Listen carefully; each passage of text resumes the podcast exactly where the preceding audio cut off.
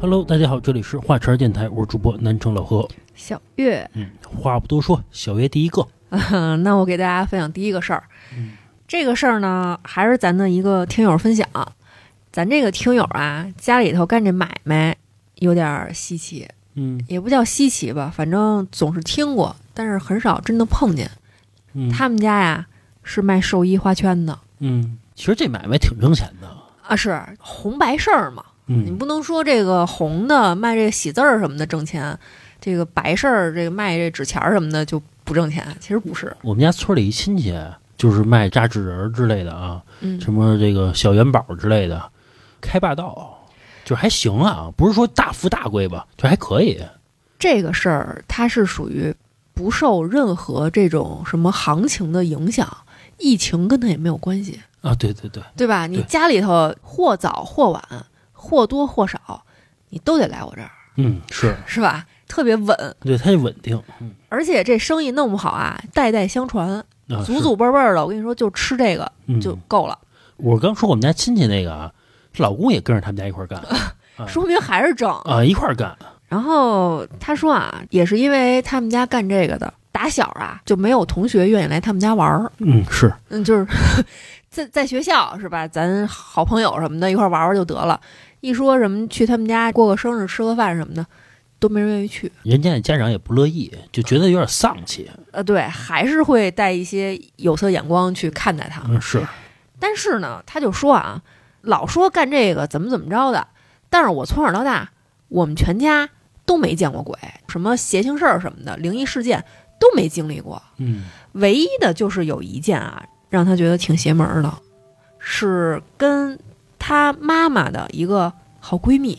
老闺蜜有关。嗯说也就是啊，前几年儿五六年前那会儿还没有疫情呢，她妈妈的这个闺蜜姓王，王阿姨，亲哥哥得胃癌去世了。嗯这王阿姨跟她这哥哥从小啊感情奇好无比，哥哥也特照顾妹妹，人妹妹也心疼哥哥。嗯反正胃癌去世了，就是有一天这听友正跟店里呢，看见这王阿姨，哎呦，这哭的稀里晃灯的，就特憔悴，就来他们这店里了，说我得给我哥哥买点这什么纸钱儿、元宝什么的，我得好好的给他发送发送，让他在这个下边啊过得舒舒服服的、明明白白的。嗯听友妈妈呢，也就是安慰着，是吧？把这一系列的东西给打点好了，交给这王阿姨。这王阿姨就是拿到她哥哥的坟前吧，算是给烧了。大家就都以为这事儿就过去了呗。这王阿姨再伤心，其实过个几个月、一年半载的，这伤心也就缓过来了。嗯，结果没想到啊，过了得有个三四个月了，这王阿姨又来了。来了之后呢，就发现这模样啊，比上次来更憔悴了。哎嗯呦，这眼圈更黑了，人也干瘦干瘦的。一见着听友妈妈就开始哭，说：“刘儿啊，我真是活不了了。”就开始诉苦了。那听友妈妈就赶紧就安慰着说：“这咋回事儿？你跟我好好唠唠。”这王阿姨就说：“自打我这哥哥下葬之后，我就隔三差五、没日没夜的，我就老能看见他。哎呦，说有的时候啊，是睡着了在梦里；嗯有的时候呢，是我这半夜起来喝水，我发现他跟我们家厨房蹲着呢。我操，等于没走，但是听友妈妈听了这话，她很难相信啊。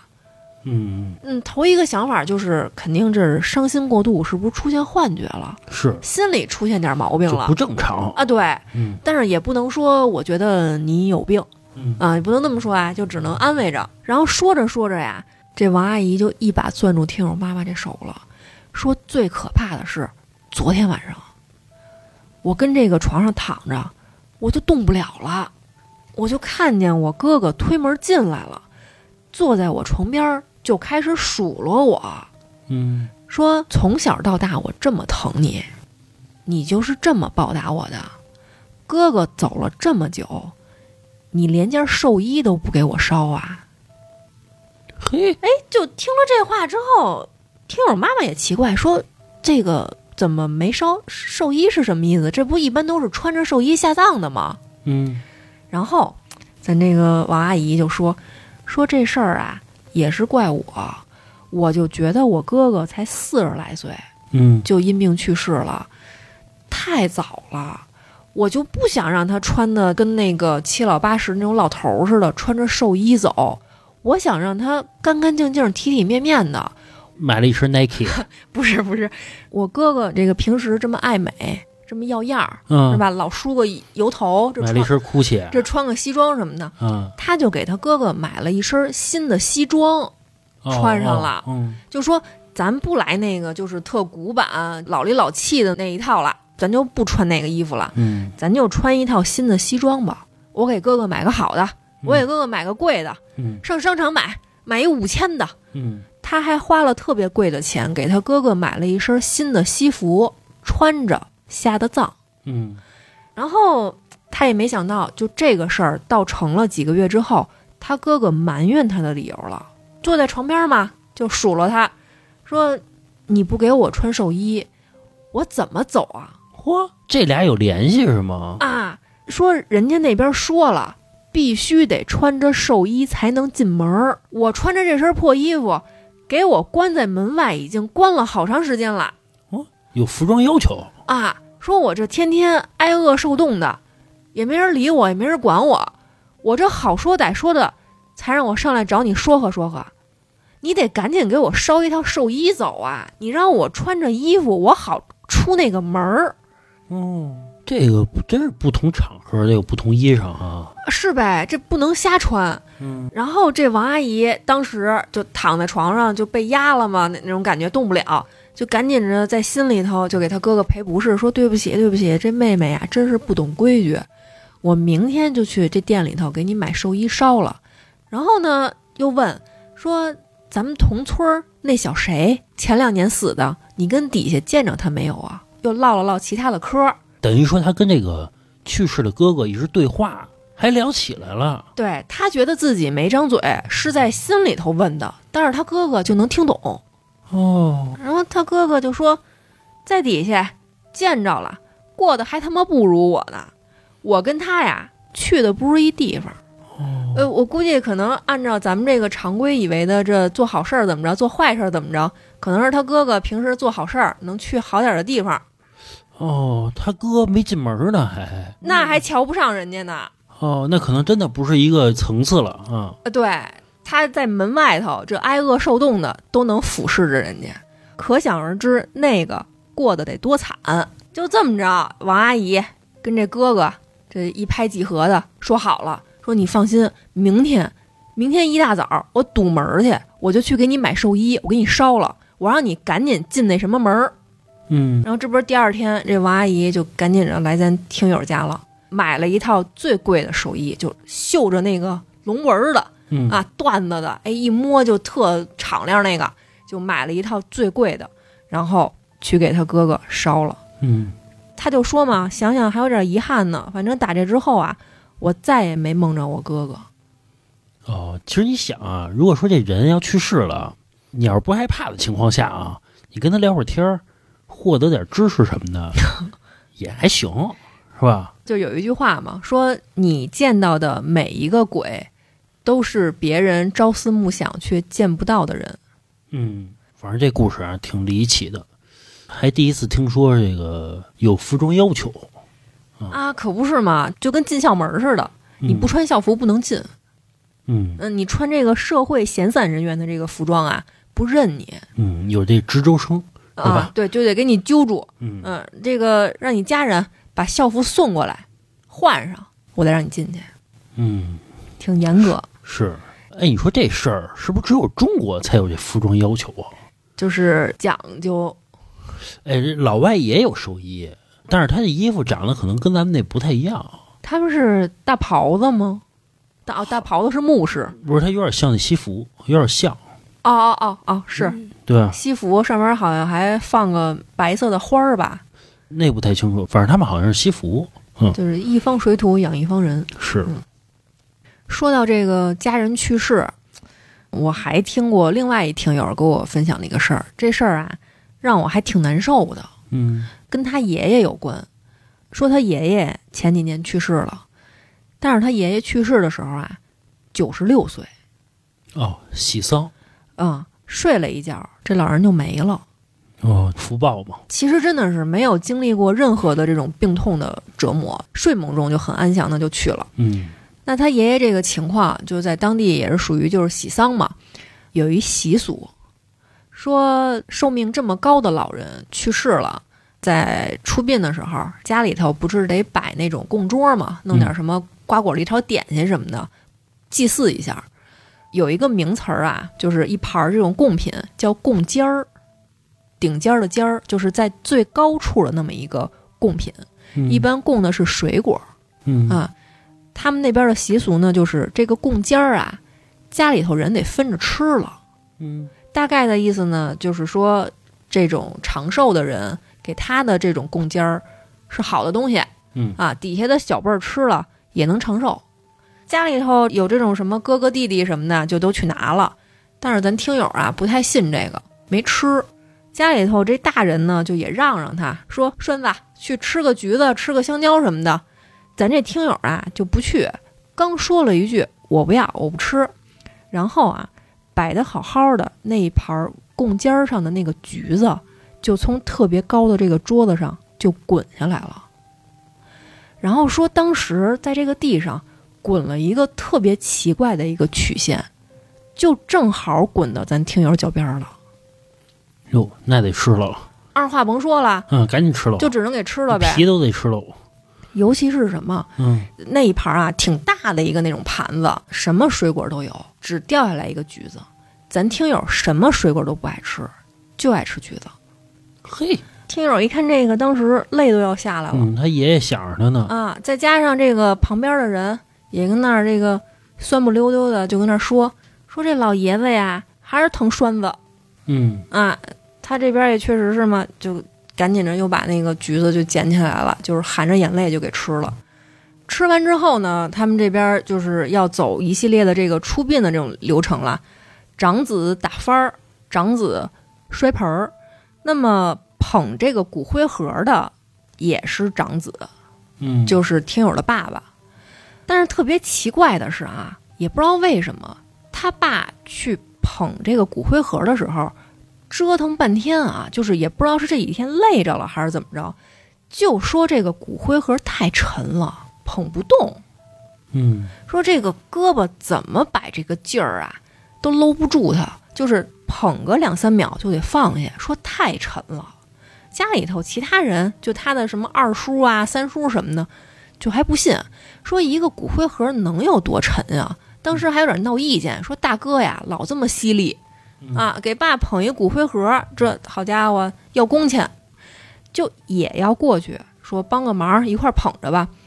结果换了好几个人，都说这个骨灰盒特别沉，嗯捧着就特费劲。然后这会儿啊，说这个给他们主事儿的这个司仪也在这屋里呢，忽然就问了一句，说老爷子生前最疼谁呀？嗯啊，这会儿这个大家就二话甭说了，栓子呀，老爷子最疼的就是这个小栓子，就是咱听友。嗯司仪就说了：“说孩子啊，你去捧去，你试试。”然后咱听友就过去就捧了一下那个骨灰盒，他当时也不知道他是怎么想的，鬼使神差的吧，就说了这么一句：“说爷爷，我抱着您走。嗯，”然后挺懂事儿的，对，就说完这句话之后，他就轻飘飘的就给这骨灰盒捧起来了。当时还觉得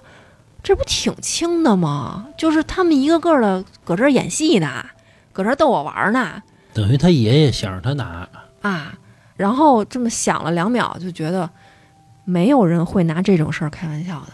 是，说当时这个眼泪又要下来了，也不是因为害怕，就是真的觉得他爷爷太疼他了，最后就是想要他送自己走，嗯还给他一个橘子吃。嗯，所以说，咱听友到现在一想起他爷爷来，就是嘖眼泪花还直转呢。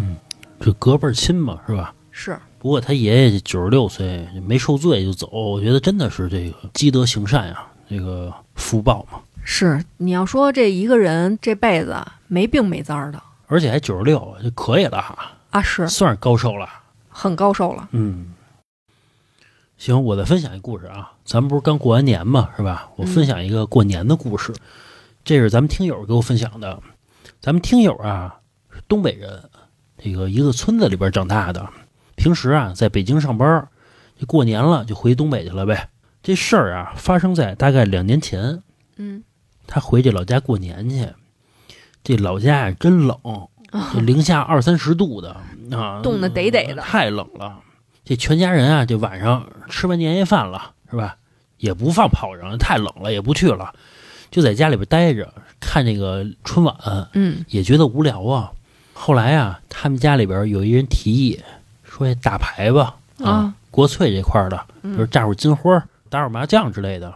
后来咱们听友就说说别打牌了，说这个屋里边弄得多呛啊，就是抽烟什么的，免不了这事儿呗。说那他肯定是有什么高见呀、咱们听友没有高见，咱们听友就觉得这个烦，说那个你别在我们家打牌，就这意思啊啊。你说这个打完牌全是烟，那给轰走而都且走，而且这么多人在我们家过年，这个多脏啊！你也知道，这个现在人不喜欢那么多人来他们家嘛，是吧？后来他们家亲戚就说说现在不在家打牌了啊，咱们这村委会啊有福利，搞了一个就叫活动站，其实北京也有，北京叫老年活动站，他们那块儿就叫村儿的活动站，你知道吧？这活动站啊里边有个乒乓球案子、麻将桌舞的，啊啊齐全，最重要的啊，这暖气开的特别足，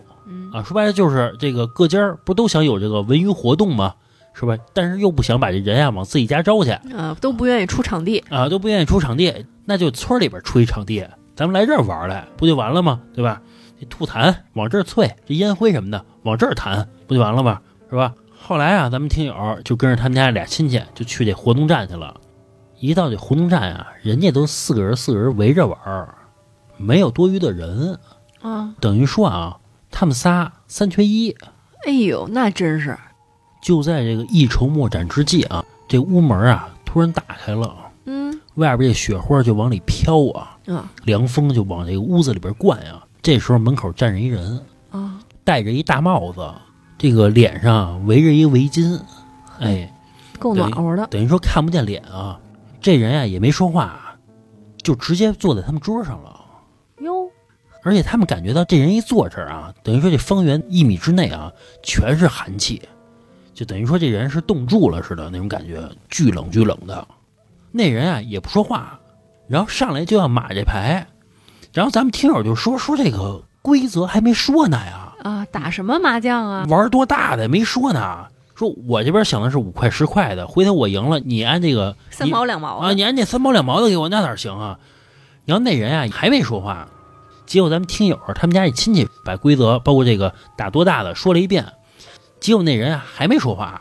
结果就玩上了这四个人，嗯，连着二十多把，那人全胡，嘿，就是没有这么胡的，没有作这弊么呢，真的跟出老千儿似的，嗯而且胡都是怎么胡啊？都是那种单调，比如说这人有一二条，有一四条，哎，单调三条。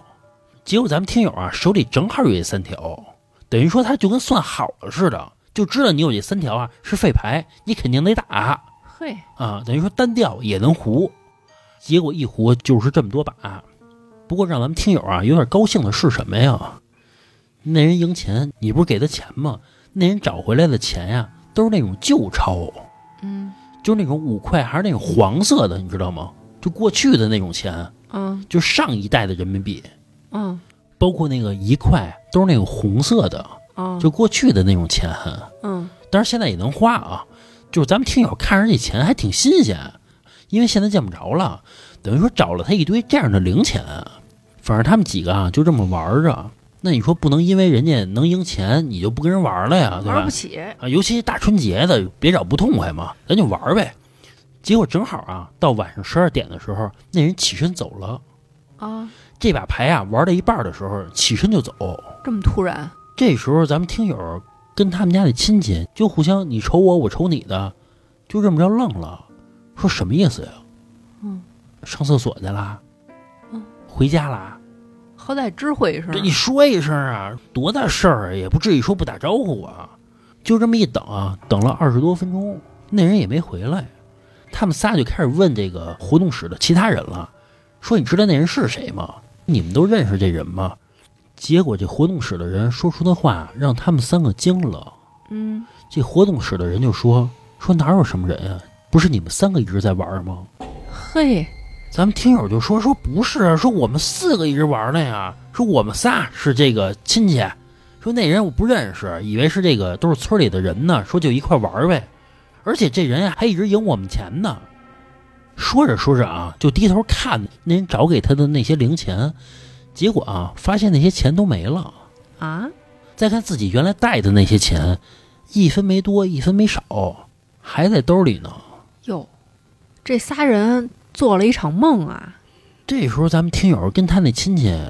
就下意识的觉得自己中邪了嘛。这时候，他们就去调监控去了。结果他们看监控的时候，惊着了，啊，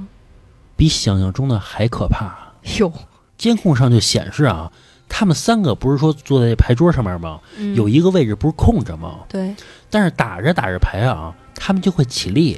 有一个人坐到那个空位上边儿，然后再打两把，再起立，下一个人接着坐到那个位置上边儿。啊，而且他们打牌的动作特别僵硬，就不是说像咱们这个普通人打牌似的，比如抽个烟什么的，就那种嗯动作特别骂个人什么的啊，不是动作特别随性的那种。他们的动作特别僵硬，坐的姿势也是背挺得倍儿直。鼻盖儿溜直啊的，嗯站起来的姿势也是那种特别僵硬的那种感觉，而且是轮番的坐在那个位置上边儿，那么打牌。这个也太吓人了！这屋子里其他人不得觉得他们有病啊？嘛呢？这这折腾来折腾去的。但是其他人也没感觉到有什么问题，哦，也可能啊，人其他人就盯着自己的牌，也不管他们，你还是换桌玩儿换桌玩儿呗，反正你们三个玩儿，是，反正就这么一事儿，就觉得挺邪性的。那这啥也别说了，这期节目就叫鬼麻将呗。嗯，我觉得这仨都成阴影了，以后都不敢打牌了。对啊，你这一宿跟谁打呢？嗯还是赢人钱，还消磨了这么长时间。关键那个人的钱是那种旧币，而且到了十二点，那人就走，不知道是不是要回去，回哪儿去，是吧？没电了，嗯，嗯 时间到了。是，我再给大家分享一个，嗯我今天的这故事啊，都跟这个家里头去世的亲戚有关嗯，啊。之前呢，还都有点小温情、小遗憾。这故事不是，这老家儿啊，有点厉害，要愣，也不是冷，反正挺厉害，就是特讲规矩。嗯这事儿啊，也不知道咱这听友他妈妈当时是怎么想的啊，反正也挺奇怪的。这事儿发生在咱听友姥爷去世三周年的那一天，嗯得回老家给他姥爷烧烧纸、祭拜一下什么的。他姥爷的那个坟啊，是在他们老家这个小村子里的一个山坡上，就是得往上爬挺远的，挺耗费体力的。嗯，咱听友就说，我也真不知道我妈当时是怎么想的。她穿了一双高跟鞋回的老家，嗯穿着这双鞋去给她姥爷扫墓去，而且啊，那双高跟鞋还是红色儿的。嗯当时咱听友也没意识到这个事儿有什么不好啊，就是都跟他妈已经开着车到了要扫墓的那个地点了，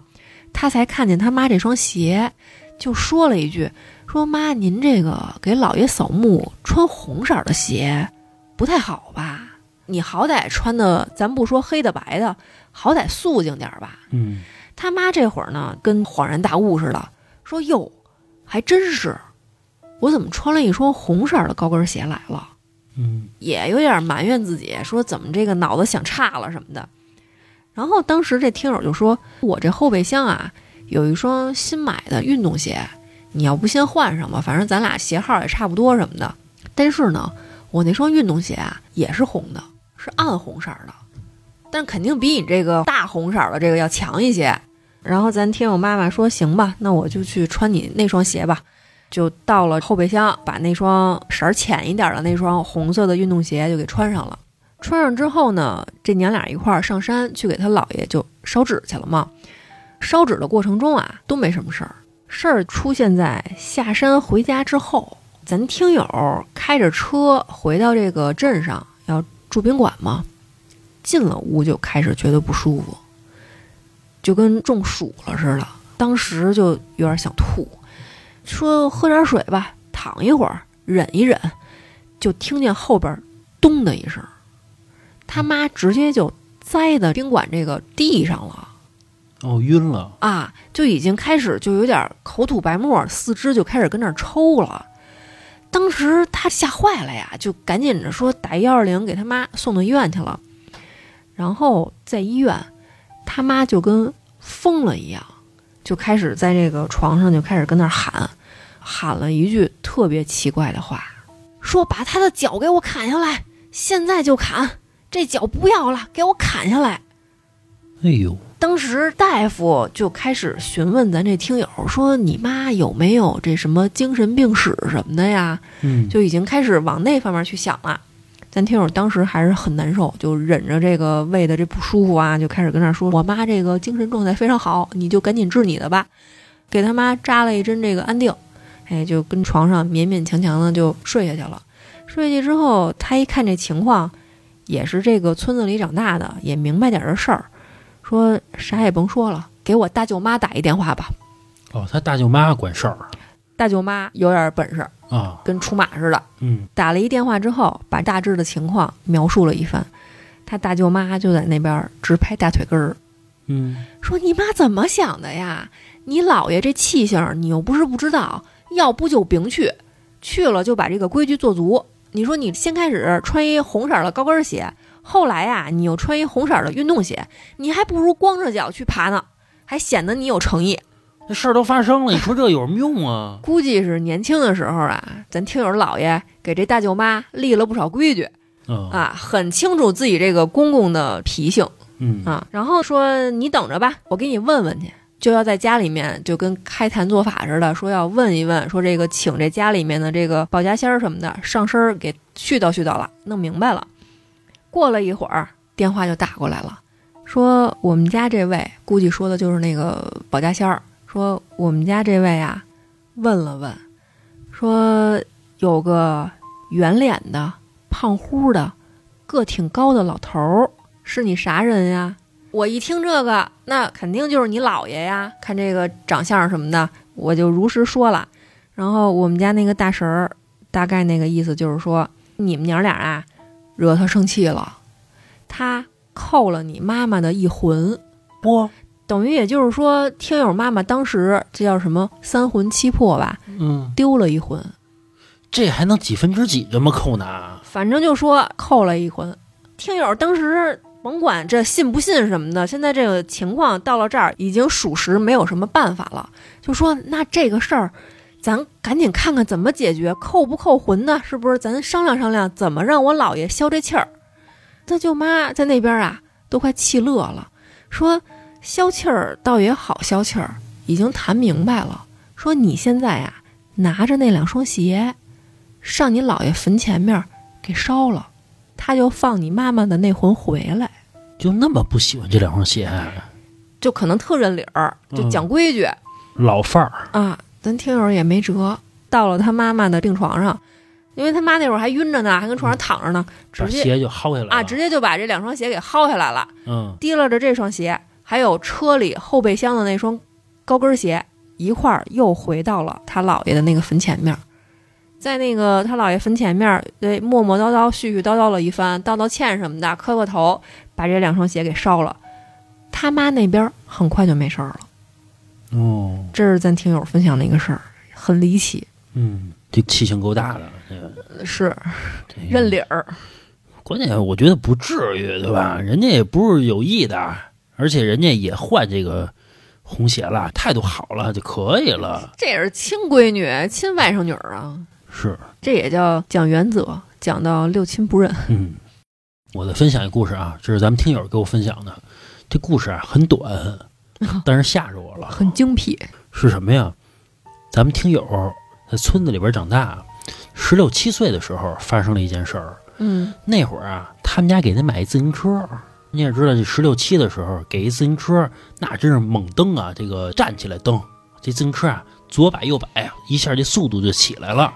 再稍微快一点儿就上天了。啊！就后边就差冒这火星子了。嗯，跟这个几个发小在村里边啊来回的窜，来回横的行霸道的，来回的转。有一次啊，他们夜里边也是这个骑行去了，玩去了，耍去了嗯啊。结果啊，就路过他们村旁边的一个坟地了。啊，因为过去这个村旁边其实坟地特别多啊，全是那种乱坟岗。啊当他们穿过这乱坟岗的时候，也就是说骑到这大马路上的时候，他发小骑在前边，他骑在后边，他就看见他那发小后座上坐一人。啊，这会儿咱们听友啊停下了，哎呦，没敢追，真孙子，也没敢叫他那发小，这真是好哥们儿，因为咱们听友一想，他们俩刚从那坟地出来，是不是他那发小接上一人啊？而且咱们听友啊，当时没敢回头，对我也想说呢，他后座上是不是也坐一人啊？这太吓人了，他没敢回头，他也没敢叫他那发小。等那发小骑远了，他开始猛蹬，而且他全程不回头，就猛蹬，直接蹬回家去了。到家门口，他们家还有那个调色疙瘩，你知道吧？就打在身上，怕这脏东西带回家。这个，嗯，他回家没事儿，他那发小回家就发烧了，烧了一个多星期。按说不应该，因为那会儿那个你也知道，十六七岁的小伙子身体壮着呢，不至于说烧那么长时间。哎，你听说过？好像是村儿里吧，还是哪儿啊？就是有一个习俗，呃，晚上回家的人要照水盆儿。呃，那不知道多吓人啊！等于说照一下镜子似的。我不太清楚是因为以前村里的镜子没有那么清楚，还是怎么着，反正就是要照一下水盆儿，看一看自己这后边有没有跟着东西，啊照出来呢，我特想知道照出来就呢别回家，因为家里头有孩子有老人，就出去转去，就不回家。我靠，那更吓人，温暖的家都回不了。我那我去哪儿啊？你爱去哪儿去去哪儿，别人家。对你去别人家也行，你把这个鬼带到别人家也行，你就是上这个村儿里边你就自己转去，哦，反正咱们听友当时挺害怕的。有点操性。不过他后来跟我分析，你想一问题嘛，他那发小也没找他，嗯，是不是也发现了什么，对吧？反正这俩友情啊，不是那么牢固塑料的啊，是，反正挺害怕的。啊是咱们听友幸亏也没回头，万一真坐着一人，俩人撞一正着看一真着。啊，离那么近，这怎么弄啊？那听友应该就不只是像他那个发小一样发几天烧的事儿了。嗯，反正挺害怕的。行，聊的差不多了，那这期咱们就到这儿，好，啊拜拜。拜拜。